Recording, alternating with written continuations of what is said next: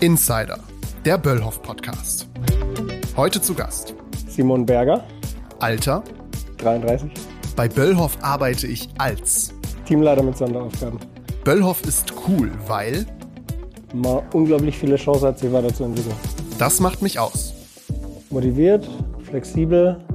Nach der Arbeit. Sofa oder raus? Das entscheidet meistens meine Tochter, meistens raus. Hi und herzlich willkommen zu Insider, dem Böllhoff Podcast. Heute zu Gast habe ich den lieben Simon. Hallo Simon. Hi. Ja, ich freue mich heute, dass du hier bist. Du kommst nämlich aus einem zweiten Standort in Bielefeld, der Duisburger Straße, äh, arbeitest in der Produktion. Ja. Was ist deine genaue Aufgabe? Ich bin für die Steuerung der 100%-Kontrolle in der Amtec-Produktion verantwortlich. Heißt, jedes Teil, das bei uns in der Duisburger Straße gedreht wird, wird im Anschluss auf optischen Kontrollmaschine kontrolliert, auf Maßhaltigkeit und natürlich auch auf Fremdteile in den Teilen drin, da die Auftragssteuerung in Kooperation mit der Dispo, die Steuerung nicht konformer Teile in Kooperation mit der QS und natürlich, wenn wir auch, es passiert, Reklamationen haben, dann muss man es auch mit der Reklamationsbearbeitung abwickeln, systematische Abstellmaßnahmen im Best Case definieren und ansonsten allgemein habe ich ein Team von sechs Leuten aktuell, das ich halt auch führe, wo ich dann auch die Personaleinsatzplanung mache, Urlaubsplanung etc. Und eigentlich alles so immer mit einem Bein in der QS und mit einem Bein in der Produktion gucken, dass der Kunde auf gar keinen Fall schlechte Teile bekommt. Ja. Also sehr kundenfokussiert. Ja, das schon. Ja, nach der Kontrolle hat halt nur noch der Kunde die Teile in der Hand. da ist halt nichts mehr zwischen. Und ihr kontrolliert nur Amtec? Ja. Das sind Genau. Gewindeeinsätze für Kunststoffbauteile? Äh, Kunststoff, jetzt bald auch Holz, kleiner Spoiler. Das Einsatzgebiet geht darin von allen möglichen Arten von Kunststoffen, aber auch zu spröden Metallwerkstoffen. Heißt, wenn man spröden Werkstoff hat, in dem man eine wiederlösbare Schraubverbindung braucht, dann macht man dann Gewindeeinsatz rein. Und das rangiert so von M1,6, also wirklich winzig, wo aussieht wie so ein, wie so ein Stecknadelkopf, bis zu M20 und größer. Und diese M1,6, die sind zum Beispiel in ähm, Insulinpumpen verbaut oder so eine der bekanntesten Anwendungen oben in Brillengestellen, in Mhm. Kunststoffgestellen, diese, diese, damit die Bügel sich Ah, einklappen damit lassen, das- ja. da sind Gewindeeinsätze drin. Wollen wir vielleicht am Anfang ansetzen und du erklärst einmal, wie denn die 100% Kontrolle funktioniert? Da gibt es Ja. ja. einen bestimmten Prozess. Also die 100% Kontrolle kriegt im Endeffekt die Vorgaben, was sie kontrollieren muss von der QS direkt. Mhm.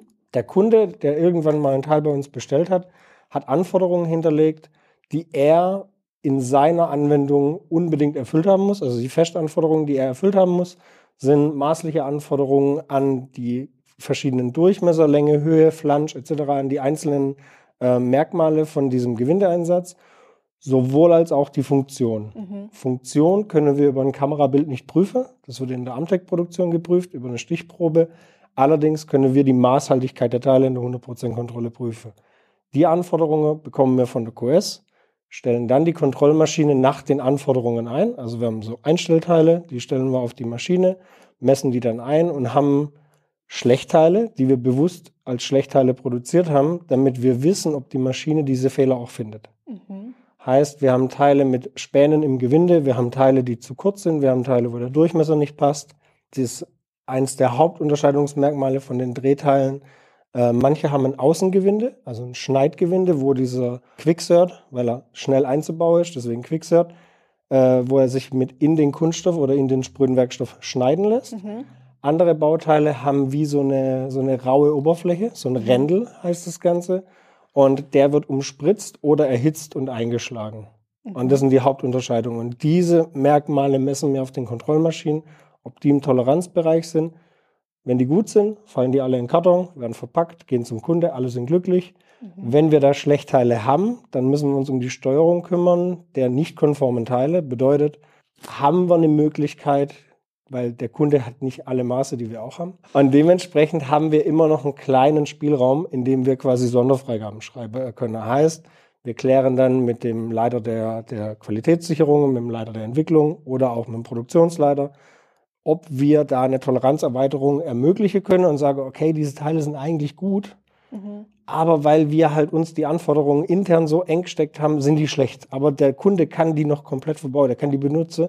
Dann brauchen wir eine Sonderfreigabe. Mhm. Die schreibe ich dann. Im Best Case kriege ich zwei, drei Unterschriften und das heißt, let's go. Schick die Dinger raus. Im Worst Case, ja, haben wir halt für die Tonne produziert. Okay. Und kontrolliert ihr alle Teile Ja. oder wie? Alle komplett? Okay. 100% Kontrolle. Okay. Mhm. Und also wir haben, wenn es richtig gut läuft, einen Teiledurchsatz in der Woche von ja, 3,9 bis 4,2 Millionen Teile. Wow. Und wie viel kontrolliert ihr pro Minute? Zwischen 200 und 350 Teile. Kommt immer so ein bisschen auf die Teileabmessung an und auf die Maschine, Mhm. die die kontrollieren. Die sind nicht alle auf gleichem Stand. Manche Maschine, die leistet schon seit 20 Jahren ihren Dienst. Manche Maschinen, die sind relativ jung, die haben jetzt seit fünf Jahren bei uns im Bereich stehen. Und je nachdem, je komplexer der Artikel, desto schwerer die Zuführung. Mhm. Je simpler der Artikel, desto mehr kann man die Karre aufdrehen. Und manche Artikel, die fliegen halt wirklich so mit 300, 400 Teile die Minute über die Anlage. Bei einer Kartonstückzahl von 500 Teile bedeutet das, alle anderthalb Minuten kommt ein fertiger Karton raus. Und dann bist du wirklich Kartonskleber, rausfeuern, Stückzahl, Stückzahl, Stückzahl. Und dann kannst du richtig flattern lassen. Das macht doch Bock. Wie viele Maschinen habt ihr aktuell? Und das sind alles die gleichen Maschinen? Oder Ähm, wir haben drei Maschinentypen bei uns. Das eine ist quasi nur äh, ein Sortierautomat, der für, also wir haben auch Teile, die bekommen eine Oberfläche, die gehen zur Oberflächenbeschichtung. Bei der Oberflächenbeschichtung kann es immer mal wieder passieren, dass da ein Fremdteil mit reinkommt. Das Mhm. wird auf der Maschine aussortiert, aber eine genaue maßliche Kontrolle kann die Anlage nicht. Im Endeffekt verpackt die. die? Mhm. Die anderen Maschinentypen, das sind einmal von Brune und einmal von Otto. Mittlerweile heißen die Jenoptik. Mhm. Im Grundaufbau sind alle Maschinen gleich. Die haben eine, eine Befüllung, eine, eine Förderstrecke, die die befüllt oder einen Bunker, äh, in dem die Teile, die zu kontrollierenden Teile eingeführt werden.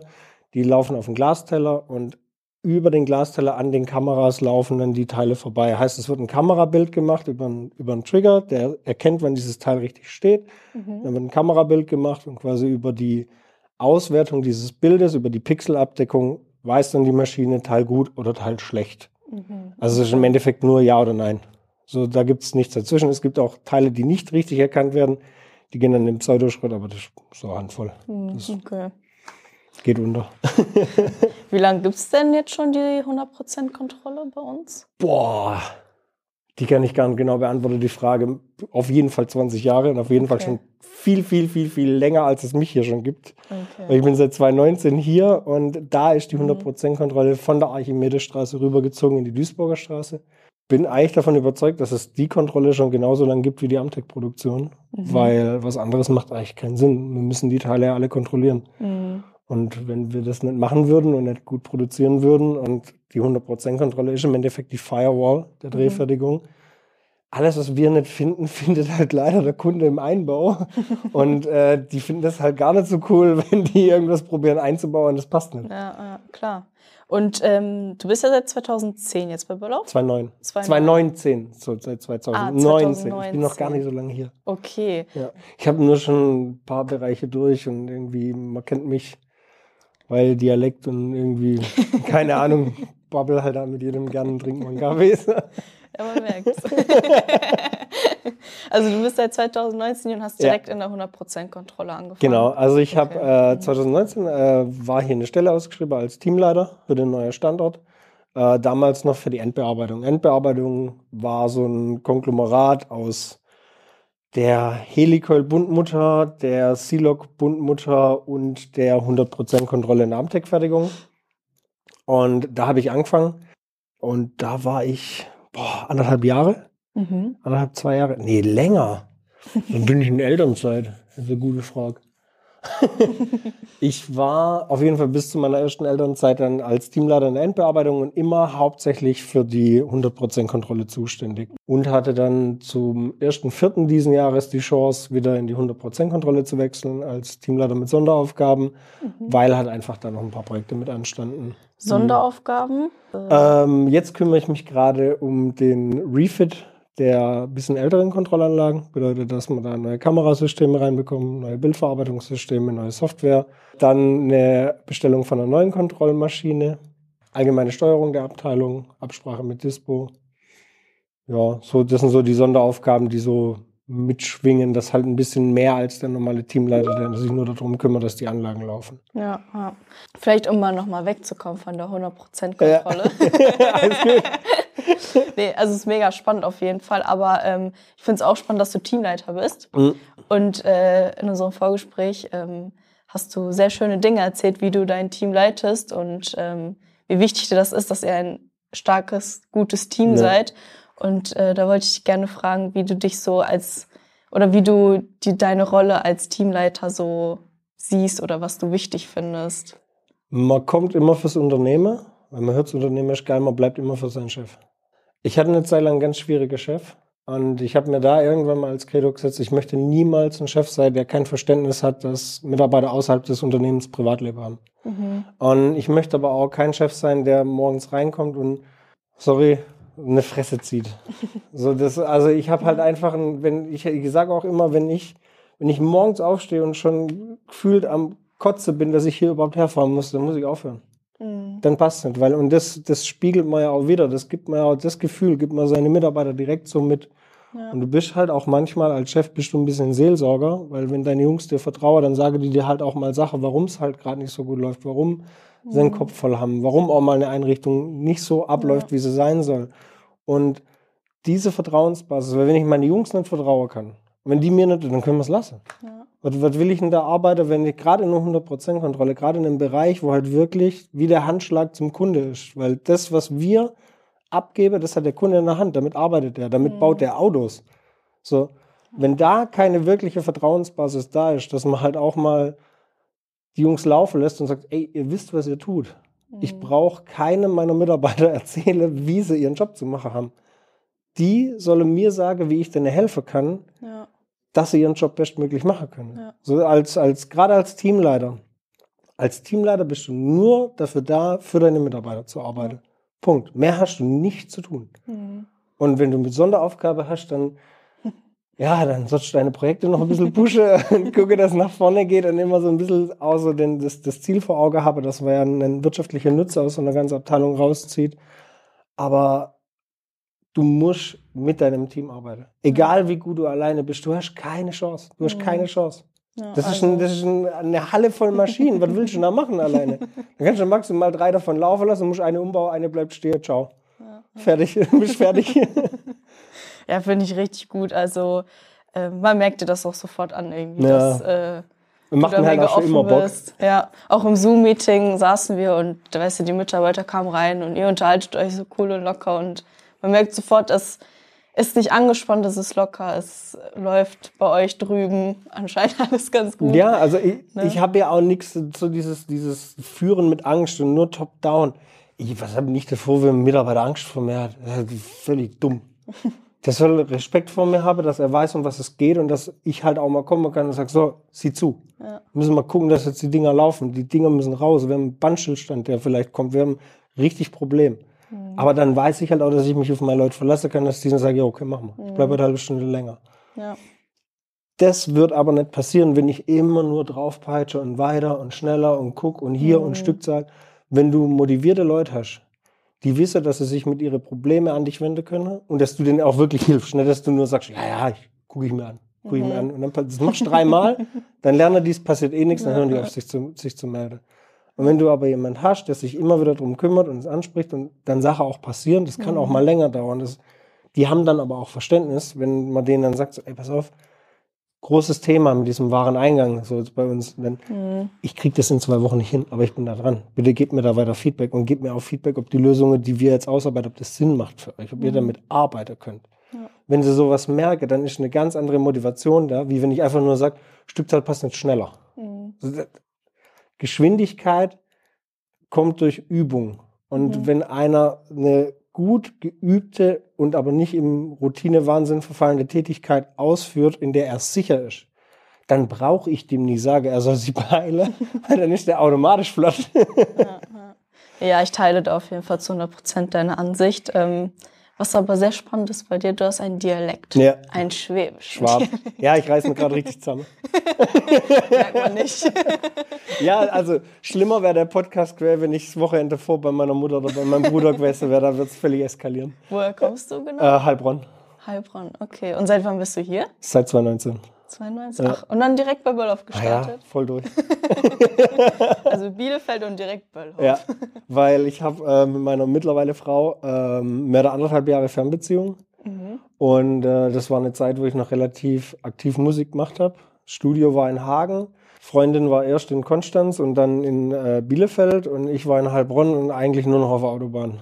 Und ähm, habe ich gesagt, wir müssen uns jetzt zusammensetzen. Und dann hat sie gesagt, ja, dann sie hat eine Wohnung in Bielefeld und dann zieh doch da dazu. Und dann haben wir halt gesagt, so, bevor wir jetzt aber zusammenziehen, müssen wir ein paar Sachen klären. Einer der ersten Punkte war, hast du Bock auf Kinder? Und ja, hatten wir beides. Erste ist jetzt zweieinhalb, das zweite kommt jetzt bald. Also hat funktioniert. und dann bin ich halt nach Bielefeld gezogen und sie hat damals noch bei Böllhoff gearbeitet und hat dann mitgekriegt, dass hier eine Stelle ausgeschrieben war. Und sie hat zu mir halt gesagt, so, ey, die ist intern ausgeschrieben, mach da mal eine Bewerbung fertig. Und äh, hat die Bewerbung hingeschickt und äh, zum Bewerbungsgespräch eingeladen wurde. Erstes, zweites und dann hatte ich die Stelle hier. Und, Mega. Ja, hat schon funktioniert. Schon eine Woche. Cool, und seitdem bist du auch zufrieden hier, Ja, voll, voll. Ja, immer meckert immer mal oder mal irgendwie, dass man so beim Kaffee sagt, ah, regt mir alles auf. So Ja, ja, hat jeder, aber äh, rundum kann ich mich wirklich nicht besch- Also ja. Wenn es mir hier nicht gefallen wird, wäre ich glaube nicht mehr hier.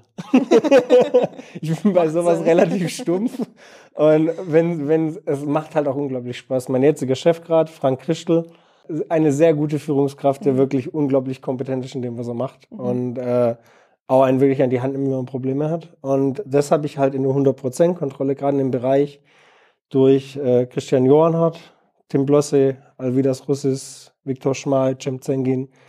Die ganzen Jungs, ich war da, naja, der Ausländer, der Schwabe, so der Neue, der hat keine Ahnung, was er macht, so den nehmen wir jetzt mal in Hand und der, den haben wir jetzt da, mit dem müssen wir jetzt klarkommen, aber dann zeigen wir dem mal, wie es hier läuft. Und die haben mich so geil an die Hand genommen und wenn ich diesen, diesen Welcome nicht gehabt hätte im Team und da habe ich auch, also da haben auch noch ganz viele bei mir echt so einen Stein im Brett, dass ich einfach froh bin, dass ich hier mit so offenen Armen empfangen wurde. Grüße gehen da auch an Carsten Figge und an die ganzen Jungs von der Endbearbeitung. Ey, das, dann hätte es auch nicht in der Form funktioniert. Dann hätte ich mich auch hier nicht so ausleben können, wie ich es jetzt halt machen kann. Und macht halt Bock. Ja. Macht halt einfach Bock. Das hört sich sehr gut an auf jeden Ja. Fall. Ja. Ich habe mir noch das Beste zum Schluss aufgehoben. Und zwar, du hast ja einen Podcast auch gemacht. Einfach. Ja. Fand ich mega cool. Das kam im Vor äh, Vorgespräch einfach raus. Ähm, man merkt, du hast irgendwie diese Erfahrung. Du kannst das ganz Ja, gut, glaube ich. Das ist so süddeutsches Ding. Ja, mega cool. Wie war das? Für, also, Äh, es hat unglaublich Spaß gemacht. Also ich habe äh, zeitlang sehr aktiv und viel, viel Musik gemacht und war halt viel unterwegs, äh, hauptsächlich als äh, Session-Musiker, also quasi Freunde haben mich dann angeschrieben, so, so habe ich auch meine Frau kennengelernt, weil der Bassist von einer befreundeten Band hat sich beim Skater die Hand gebrochen und dann haben die gesagt, ja, hier ein Festival-Gig und ja, komm mal mit. Und dann bin ich da mit und dann habe ich da meine Frau kennengelernt, also hat gut funktioniert. Und, äh, wir haben halt immer wieder gemerkt, dass wir in verschiedensten, also alle in diesem, von diesem Podcast-Team, wir waren irgendwann an fünf Hosts, äh, alle in diesem Podcast-Team hatten halt immer ein, sehr, sehr viel mit Musik zu tun, seien es Booker, andere Musiker, äh, Veranstaltungen. Wir hatten immer mit dem gleichen Theater, immer mit den gleichen Problemen, mit den gleichen Gruppen von Leuten. Und und da haben wir halt so, so ein bisschen überlegt und während Corona ist es dann völlig eskaliert, weil halt alle nur noch daheim saßen und haben gesagt, so, ey, jeder macht einen Podcast. Wir machen jetzt auch einen Podcast. Und wir reden aber nur über die Sachen, wo wir nicht verstehen, dass da keiner, dass da keiner was dran macht. Und dann haben wir The Band Show, heißt der Podcast, mittlerweile gerade eben noch geguckt, äh, 151 Folgen. Also das Ding läuft richtig. Wir hatten richtige Größen zu Gast und haben halt wirklich einmal aufgerollt, dass eine Band eigentlich ein Unternehmen ist. Und dass man, egal wie sehr man sich das wünscht, dass es nur fünf Freunde sind, die saufen, wenn man damit was erreichen möchte, dann muss irgendwann mal das Mindset da sein, dass man jetzt das Ganze wirklich mit einer gewissen Logik und Struktur angehen muss, wenn man damit was erreichen möchte. Sei es üben, Studiovorbereitung, sei es äh, sich Gedanken darüber machen, wie man das Ganze finanziert, sei es sich Gedanken darüber machen, wenn man eine Live-Show hat. Und das Feedback war phänomenal. also du bist auf jeden Fall ein Fan von. Ja, d- also das ist das, das auf jeden Fall, weil Ja. ich, es macht halt auch Bock, so Sachen zu hören. Gerade wenn man jetzt länger Auto fährt oder dann Ja. ist halt einfach cool. Ja, dann war es doch bestimmt wieder schön für dich, bei einem Podcast dabei zu Voll, sein. ja, richtig Ja. gut. Ja, mega interessant. Ich glaube, es war eine richtig coole Folge. Wir haben einen richtig guten Einblick von dir bekommen, von deiner Arbeit und Gerne wieder. Ja. Und äh, alle an die Duisburger, wenn ihr das hört, wir sehen uns am Foodtruck und am Kaffee. dann äh, danke fürs Zuhören und bis zum nächsten Mal. Tschüss. ciao, ciao.